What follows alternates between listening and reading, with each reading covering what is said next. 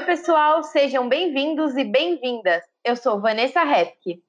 Eu sou Eleni Nogueira. E eu sou Adlete Amushi. E nós somos o Cadinho Cast em seu segundo episódio. Hoje vamos seguir com o tema home office. Poucos anos no Brasil, o trabalho remoto foi imposto como medida de proteção aos trabalhadores e para reduzir as chances de contágio pelo novo coronavírus. Essa virada pegou muitas empresas e funcionários de surpresa. Inclusive nós mesmas. Com a entrada no ar do nosso primeiro episódio, recebemos elogios e críticas, essas sempre bem-vindas e necessárias para o aprimoramento de qualquer atividade. Uma delas diz respeito ao som. Verdade, gente, há muito que melhorar, mas por enquanto vocês terão que ter paciência, porque, como quase todos vocês, trabalhamos em casa, sujeitas a sons externos, quedas de energia e tudo mais que vocês, com certeza, já experimentaram. É isso mesmo, Adlete. Há quem acredite que o trabalho remoto veio para ficar, e para isso é preciso entender esse novo modelo de trabalho, que requer mudanças de paradigmas. E quem fala com a gente sobre os desafios desse novo cenário é Melina Alves, fundadora e CEO da Dux Coworkers, empresa de design de serviço de interação e de experiências. Prazer ter você com a gente aqui e nós vamos aqui começar um longo papo. Você já deve estar sabendo que é um projeto nosso que está iniciando como você, dez anos atrás, passou por isso, né? É. É, nós estamos iniciando a nossa década agora. Então, a gente agradece muito você, já com a sua especialização e, e conhecimento, participar aqui da, do nosso início. Eu é... agradeço o convite de vocês. Melina, é, como a gente, como a André falou, nós somos jornalistas, né, as três, uhum. sempre só na área mesmo do empresarial, como jornalistas mesmo, e agora a gente resolveu entrar nesse novo formato de fazer um podcast, onde a gente que quer ótimo. falar de assuntos variados, todos ligados ao ser, né? E agora, nesse momento de pandemia, a gente começou, o primeiro que nós escolhemos foi falar sobre home office, e a gente entrevistou já duas pessoas, que é um casal, acho que você recebeu esse material, né? Uhum. Ele já, tem, já tinha uma experiência que a empresa dele já atuava uma vez por semana, ela já tinha essa política das pessoas trabalharem em casa, e já a esposa não, a esposa passou por todo um novo, novo período assim para de adaptação. E você, eu recebi um material da sua assessora onde vocês falam que de uma pesquisa justamente sobre isso, sobre essas adaptações, tanto de funcionários quanto de empresas.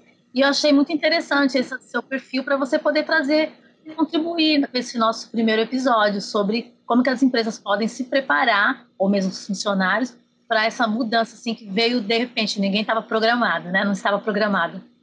Antes de você começar, eu queria que você fizesse assim uma, uma introdução uma, sobre a tua empresa e o que ela faz exatamente, assim, troca em miúdos para a gente o que é que a tua empresa faz. Sou fundadora e especialista em design de serviço, design de interação e design de experiência. Eu sou fundadora da Dux Coworkers. A nossa empresa é uma empresa que traz a visão do usuário para gerar inovação. Então nós trabalhamos com, assim, se for falar técnica, né, user experience ou design de experiência. E nós trabalhamos em três pilares nessa né, metodologia. O primeiro pilar é compreender a necessidade das pessoas e a cultura desse ambiente de trabalho, uh, que nós chamamos de, de pessoas e trabalho. O terceiro pilar é economia e tecnologia, que partindo para o exercício de UX, a gente traz as, todas as informações de investigação para um exercício de prototipagem. E essa prototipagem vai trazer como que esse produto ou serviço poderia funcionar da perspectiva da empresa do, e dos usuários e da tecnologia. Então, o, esse terceiro pilar, economia e tecnologia, é o momento em que a gente prototipa soluções de acordo com o ponto de vista do usuário. E o terceiro pilar, para nós, é a cidade inteligente. Então, esse protótipo, ele precisa ser, gerar economia, ou seja, é, gerar lucro ou gerar uma troca residual que tenha esse ganha-ganha entre negócio, pessoas e sociedade. E esse aspecto da sociedade, para nós, é o primeiro passo para uma cidade inteligente. Nesse momento de pandemia, que tipo de consultoria a Dux tem desenvolvido? A gente faz transformação digital e, gente, e o home office está muito dentro dos, dos, dos serviços que a gente faz, que é a mudança de cultura da organização para que as pessoas tenham a visão do usuário a partir deles mesmos, né? Por exemplo, e como que essa metodologia de produto e serviço pode acelerar a transformação digital, porque todo mundo está pensando um produto ou um serviço, mesmo que a pessoa seja um, um departamento de RH ou um departamento é, administrativo financeiro, um, contas a pagar, que a gente acha que não. Mas tudo que eles entregam é um produto. Uma planilha é um produto. Um Excel, um doc que você gera é um produto. E isso tem que ser feito com a cabeça de UX. Então a gente tem trabalhado isso dentro das organizações para promover essa transformação e esse medo da digitalização, porque as pessoas acham que é, elas vão ter que saber codar. Foi isso que foi implementado na cabeça das pessoas com esse termo é, transformação digital e com a maioria das palestras que a gente ouve a respeito de inovação, é como se as pessoas tivessem que aprender código, né? Aprender a ser um desenvolvedor ou ter que trabalhar em alguma área da tecnologia. E a gente vem para fazer uma quebra de paradigmas. Então, nosso serviço é cultura de UX.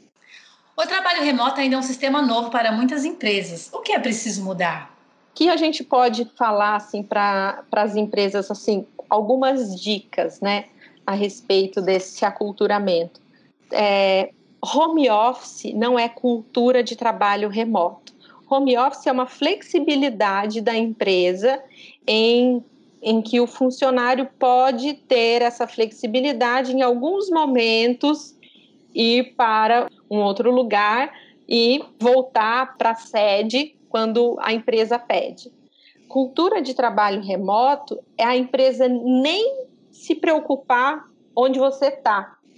É você ter a, é o, a pessoa ter a liberdade de escolher onde ela quer estar, porque uhum. o compromisso maior é com o serviço, é com o trabalho a não ser que você seja um profissional em que dentro do seu escopo de trabalho tem uma necessidade presencial. E isso é acordado antes, na contratação, no exercício do projeto. Então, muda um pouquinho o ponto de vista, né? E quem são as principais personagens nesse cenário para o bom funcionamento do sistema de trabalho à distância? A maneira como gerir pessoas. Um gestor de projeto que está que eu, eu falo dessa personalidade porque ele é importantíssimo. Se a empresa não tem gestor de projeto, não trabalha com essa figura, vamos falar cargos de liderança, que aí fica mais simples entender. Então, os cargos de liderança os cargos gerenciais, eles são cargos que precisam imediatamente, se eles querem, se a empresa quer ter essa cultura do trabalho remoto, essa, esses são os, os influenciadores. Por quê?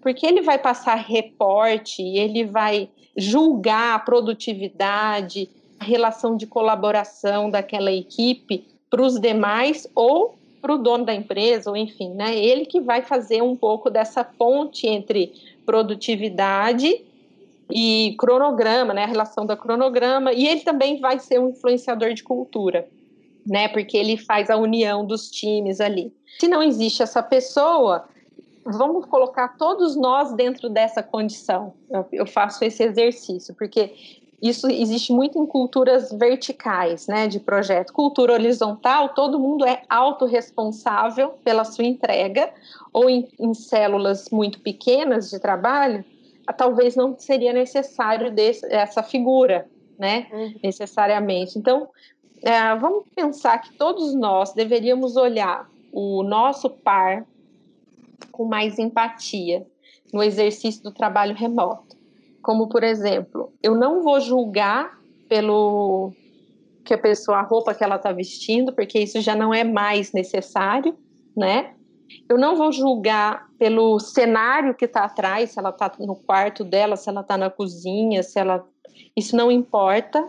Então, várias características que muito do trabalho presencial, muitas empresas têm código de uso de roupa, código de, sabe, tem uma série de códigos que a gente leva para assim, agora o ambiente de trabalho é assim, e que no ambiente de trabalho remoto, você tem que olhar os, mais a, o ser humano e o que ele está te entregando, é o que ele fala, é o que. Então tudo isso se torna desnecessário. E o gestor não pode vir com um, novo, uma visão deturpada sobre isso e que acaba influenciando na maneira como o time vai crescer ou desenvolver dentro da empresa. Então tem uma relação, se o gato passa na frente do computador, se o filho chega, e esse tipo de coisa tem que ser irrelevante no exercício do projeto. Não tem que ser algo que vai pontuar negativamente para a pessoa porque ela não soube ter uma conduta, sabe? Porque você está no ambiente dela, a casa dela e o lugar dela é um lugar que ela convive com o trabalho. Então está tudo bem, Oh, Melina, esse lance que você acabou de falar agora, eu e as meninas, você me permite falar meninas, né, por causa uhum. da diferença idade. Uhum. Eu e as meninas discutimos isso anteriormente, de uma coisa que eu particularmente tenho notado muito na televisão, que para nós jornalistas era um grande tabu você entrevistar que não fosse pessoalmente. Até por telefone era desagradável e tudo, né? E existia aquele mito da pessoa, da individualidade da pessoa. Isso aí a gente tem visto todos os jornais da televisão, caiu totalmente por terra. Então, eu até comentei com elas, outro dia eu estava ouvindo o Gabeira falando na Globo News, e ele estava lá falando um assunto sério, né? de repente a gata dele, grávida, uma gata amarela, grávida, passou assim por ele e tal.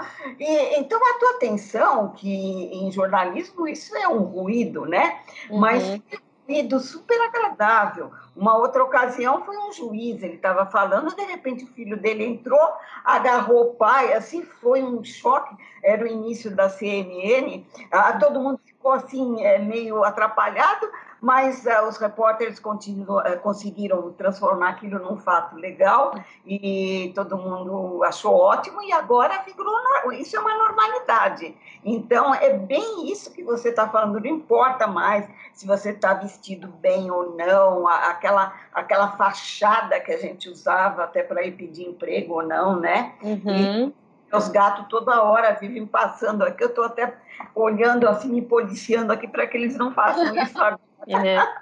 A pandemia, ela acelerou muito, né, todo esse processo. Então, empresas que já estavam começando a criar ou empresas que nem pensavam em fazer, de repente se viram no meio e todo, tem que mandar todos, todos os funcionários para casa. Não é nenhum, uma uhum. vez por semana, não é rodízio, todos os funcionários para casa. Então, essa é a maior dificuldade desse momento, principalmente para empresas que têm essa rigidez, né? de que uhum. o funcionário tem que estar ali sob o jugo do chefe, porque senão acha que não vai render.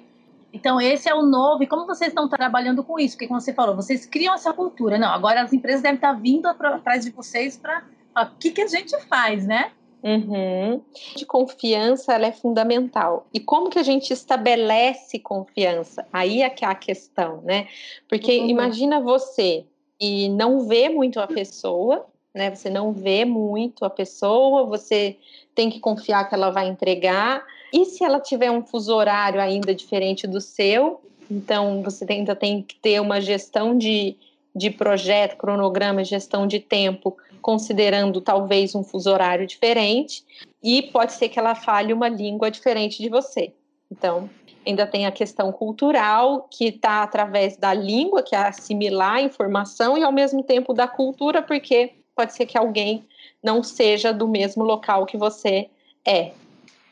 Ô Melina, como as empresas estão respondendo a isso? A empresa, se ela não tiver um exercício, uma rotina de um compromisso muito firme em, em, promover essa cultura a partir de conteúdo, de, de curso, de palestra, de treinamento, de conversa, né? Uma das principais premissas para estabelecer essa confiança por parte da empresa é que ela tenha comunicados claros. Então, gestão de conhecimento, a gente está falando de gestão de conhecimento, acesso, permitir o acesso a informações para que a pessoa possa ter o tempo de aprender e se auto-colocar na situação de aprendizado que ela tem acesso a isso, né? No cafezinho, no ambiente presencial, você aprende que você toma um cafezinho, ou oh, vem cá, vem, você que está fazendo isso, ou me conta um pouquinho como é isso, né, né?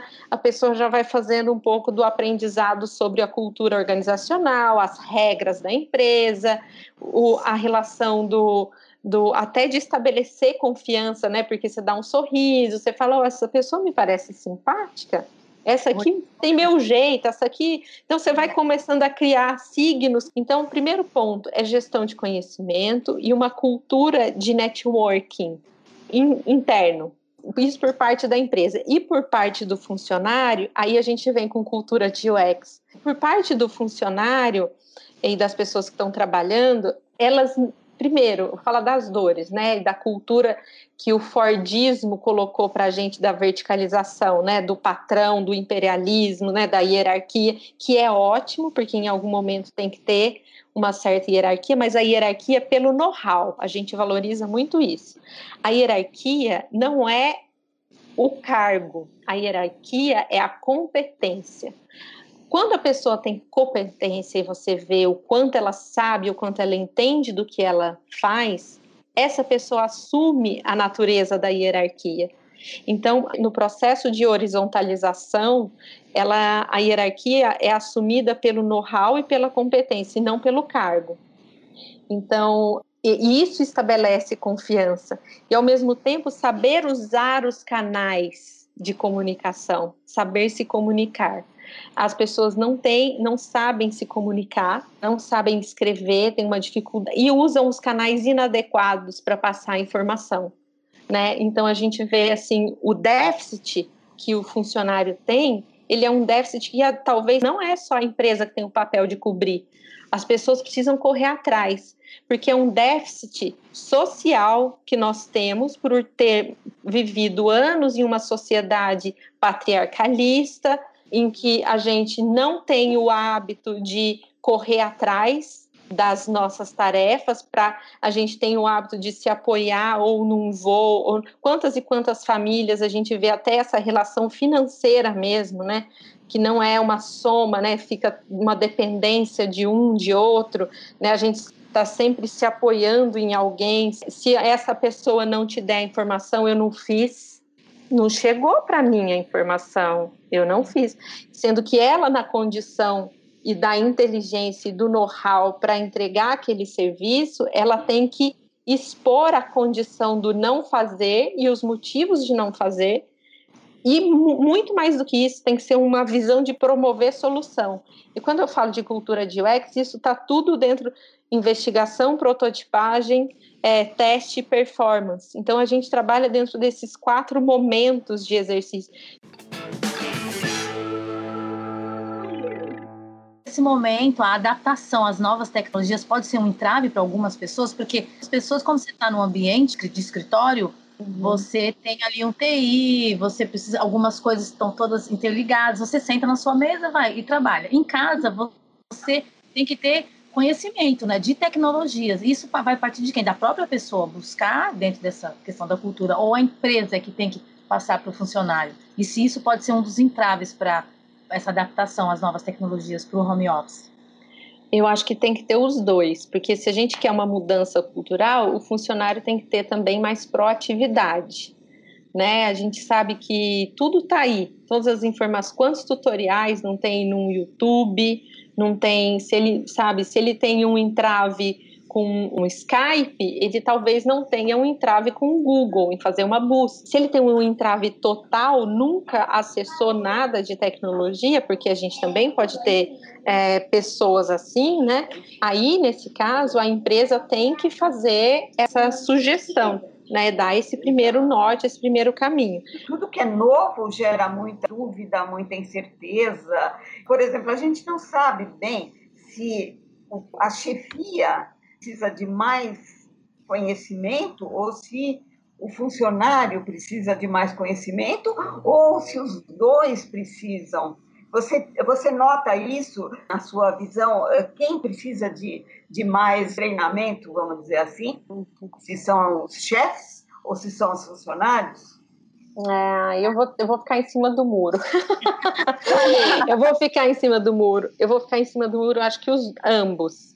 Ambos precisam, é, ambos precisam se adequar e manter essa rotina de tentar se adequar sempre. E a qualquer coisa, né? Hoje a gente viu o universo da digitalização, é, que é esse tema, né, do, voltado ao trabalho remoto, mas a gente tem que estar sempre aberto às mudanças, né? Cada vez que a gente assume a postura, eu, eu acho que é muito mais a postura. A gente vê funcionários com postura de intolerância, com postura de, de não aprendizado e que também não querem flexibilizar. A própria lei treina o funcionário a ter uma mentalidade para não aprender, porque ele acha que ele está fazendo tarefa que não é dele, que não. Então, se a, a empresa também não estabelece uma cultura, não comunica claramente os objetivos dessa relação de aprendizado, infelizmente a gente tem aí por questão social, legal, o universo do trabalho, ele sempre foi um universo do mandei, você tem que fazer, sabe? Aquela coisa assim. O que fez com que a gente comece tenha uma visão também antagônica, patrão, chefe e funcionário. Isso, isso destrói a relação de aprendizado e a relação de cultura. Então, por isso que eu fiquei em cima do muro, porque enquanto a gente não romper essas barreiras, a gente não vai conseguir essa co-construção de confiança que gera o trabalho remoto, né? Porque a empresa também só vai se pertencer a esse universo quando ela também conseguir entender como gerar credibilidade, como conquistar essa confiança, como, porque senão ela também sempre vai ficar insegura para uhum. esse modelo. E ela vai achar que não é para ela, que é para outras empresas, mas não para o que eu faço. Né? O que eu faço não cabe aqui nesse universo. Bom, você já trabalha com isso, já tem essa proposta de trabalho há 10 anos, né?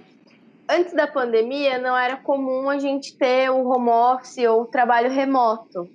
E agora isso né, se tornou mais do que comum tornou uma necessidade e tudo mais. Você viu nesse tempo, antes e depois, ou antes e durante a pandemia, um conflito maior entre chefia e funcionários nessa questão de trabalho remoto? Vi. Pode ser, vou ser bem honesta. Eu vi, assim, vou falar assim dos dois lados que eu vi, tá? Que eu pude compreender no dia a dia, né? Eu sei que o tempo é curto, né? A gente já tem assim quatro, cinco meses para fazer uma definição sobre isso, né? Até é curto, mas o que eu percebi entre clientes e até na própria Dux, uma, um aumento da produtividade. Teve uma, um aumento da produtividade, considerando empresas que já estavam prevendo isso, né? Ou que tinham equipes que já faziam mais remoto, empresas não foram surpreendidas, vai, que tinham já essa flexibilidade mesmo do home office, né? Então eu vi um aumento da produtividade, porque veio com, a press... com medo de perder o emprego, infelizmente. Então muita gente que estava vendo a relação da economia, tal, tal, tal, não porque ele quis ser produtivo, mas porque tipo assim, nossa, agora eu preciso e aí as pessoas estão trabalhando muito mais do que qualquer situação. Muito mais, 12 horas, 20 horas. Tem gente trabalhando muito. Então, por um lado, as empresas, em algumas empresas estão sorrindo a beça, assim, tipo, nossa, que maravilha.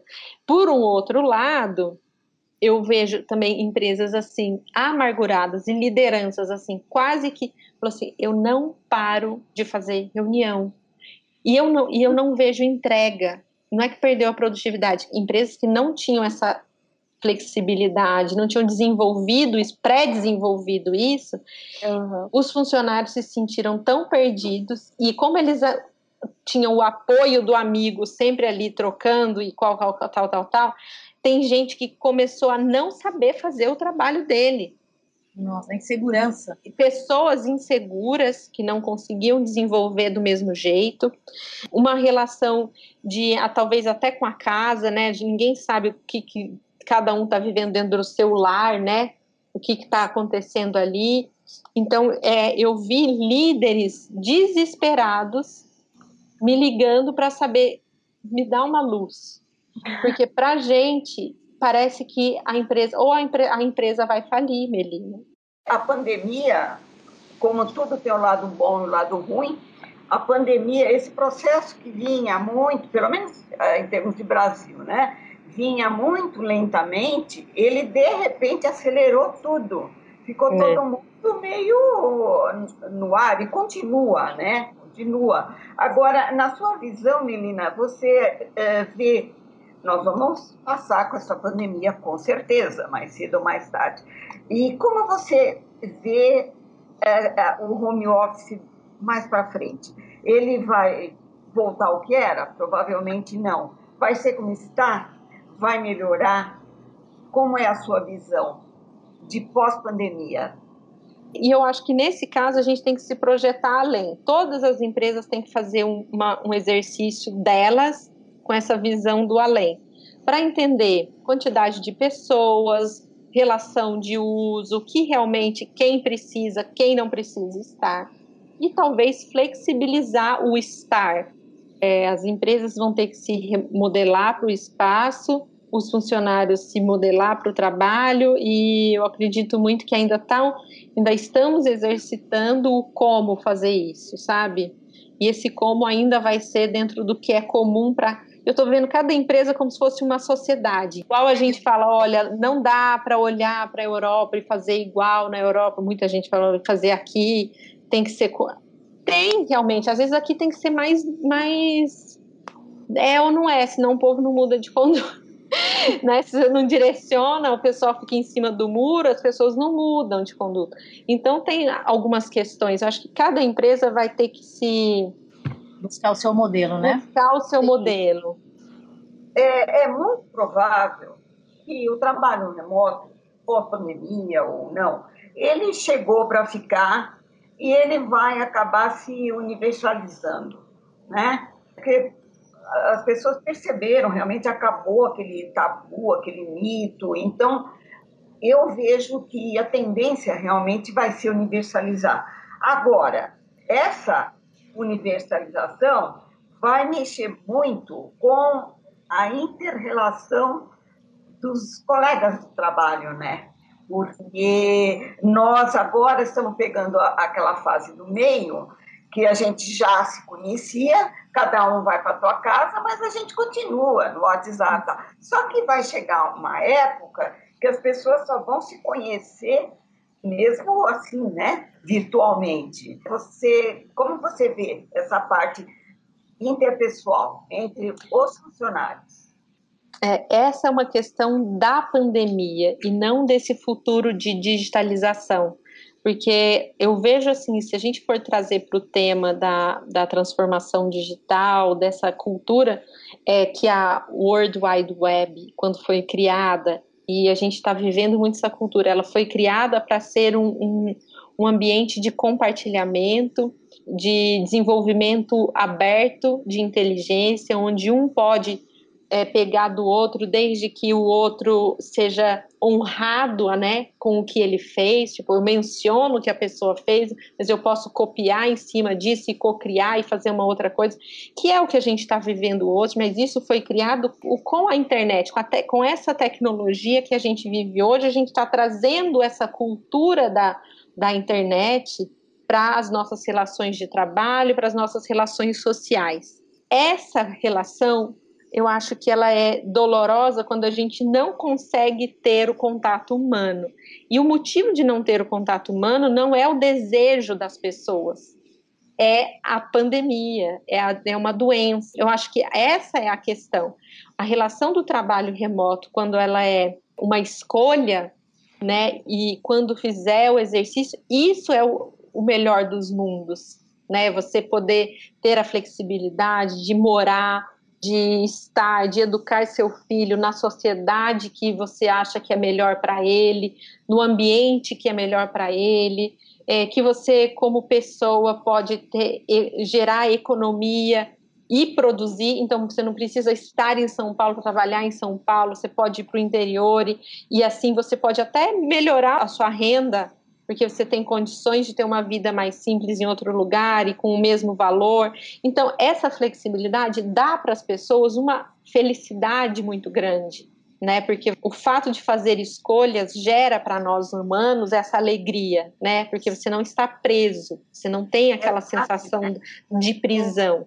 Agora, a pandemia veio para criar esse, essa relação antagônica, que é eu tô, eu tenho, tô ganhando liberdade em relação ao trabalho, mas em relação à minha vida social, eu tô perdendo.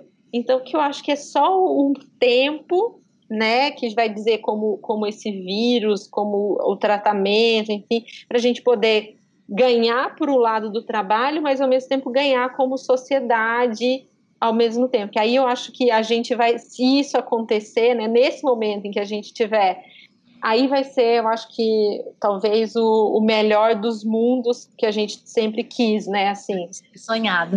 A gente, é, uh, Melina, eu acredito eu e as meninas estamos satisfeitas, mas de qualquer forma fica um espaço para alguma coisa que a gente deixou de, de abordar. Se você quiser ter a palavra, pode, pode começar. Imagina, eu agradeço o contato e depois compartilhem, vai ser ótimo poder ver o resultado desse trabalho, dessa conversa.